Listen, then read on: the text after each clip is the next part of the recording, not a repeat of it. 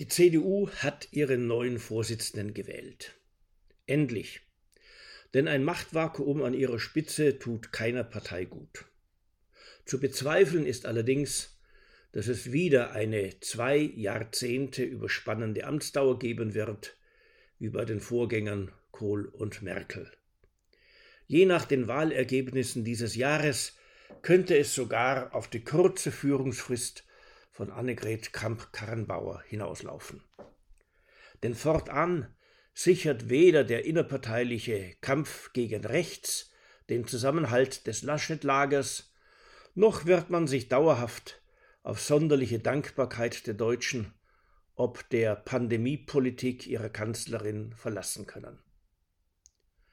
Zufrieden sind mit dem sehr knappen Wahlausgang jene, denen die sozialdemokratisierenden und vergrünenden Richtungsentscheidungen Angela Merkels gefallen haben.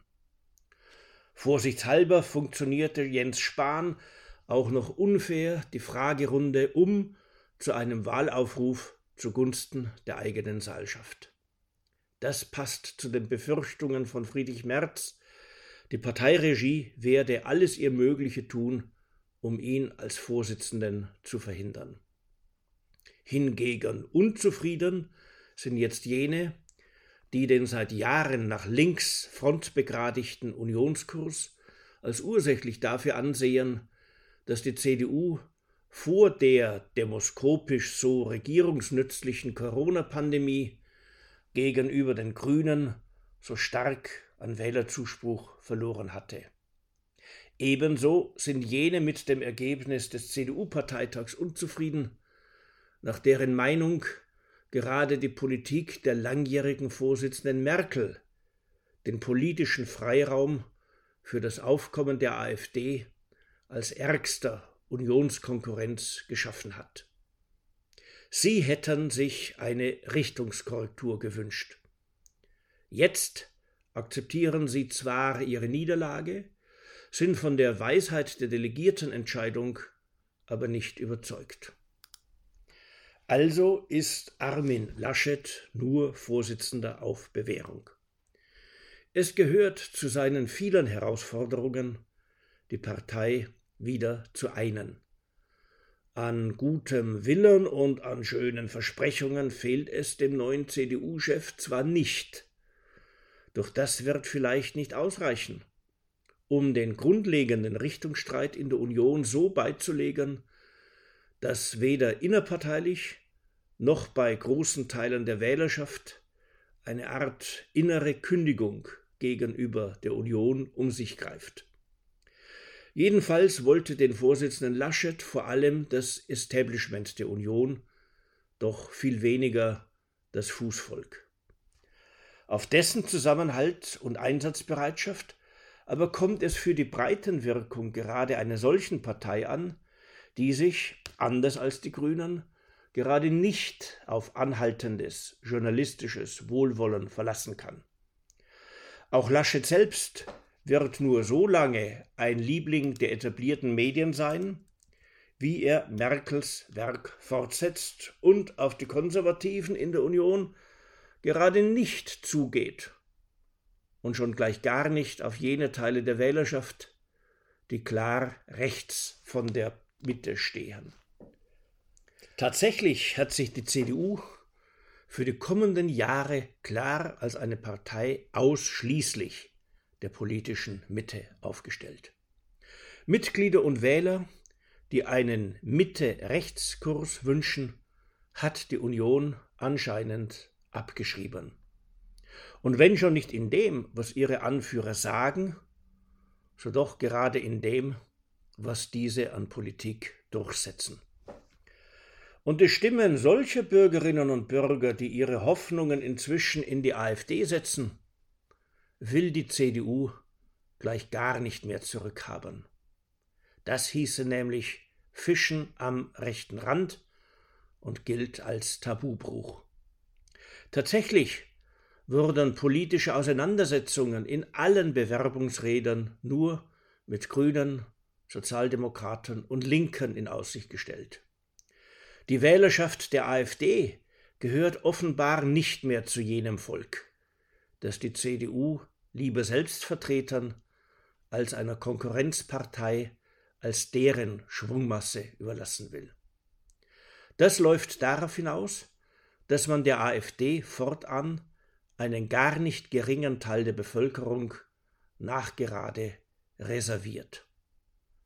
Auf diese Weise geht jene Selbstverstümmelung der Union weiter, die einst mit der Räumung eigener Positionen zugunsten der AfD begann. Grüne, Sozialdemokraten und Linke wird das freuen, die AfD auch. Doch wessen Nutzen, abgesehen von dem unseres Gemeinwesens, müsste ein CDU-Vorsitzender wohl vorrangig im Sinn haben? Die kommenden Wahlkämpfe und Wahlergebnisse dürften der Union jedenfalls schmerzliche Lernerlebnisse bescheren. Erfahrungsgemäß hängt der Wahlerfolg einer Partei von ihrer Mobilisierungsfähigkeit ab. Doch was soll einen großen Teil der bisherigen CDU-Wählerschaft und die für den konkreten Wahlkampf benötigten Parteimitglieder eigentlich motivieren? Warnungen vor einer SPD-Regierung haben keine demoskopische Grundlage. Ebenso wenig ist beim Blick auf Umfragetrends bis auf weiteres ein grün-rot-rotes Bündnis abzuwehren. Mobilisierungsnützlich war zwar in Vor-Merkel-Zeiten das Zusammenwirken von Union und Liberalen, doch ein solches Bündnis wird auch keine Bundestagsmehrheit erringen. Also kann die CDU keine liberal-konservative Mobilisierungswirkung erzielen, und zwar auch deshalb nicht, weil Konservative der CDU inzwischen nur noch so willkommen sind wie das Salatblatt auf der Wurstplatte. Alle Zeichen stehen jetzt auf Schwarz-Grün. Ganz gleich, wen die Union als Kanzlerkandidaten aufstellt. Genau diese Koalition will auch eine Mehrheit in der Union, nötigenfalls unter Beiziehung der FDP. Eine Mehrheit unter den Grünen wünscht sie ebenfalls.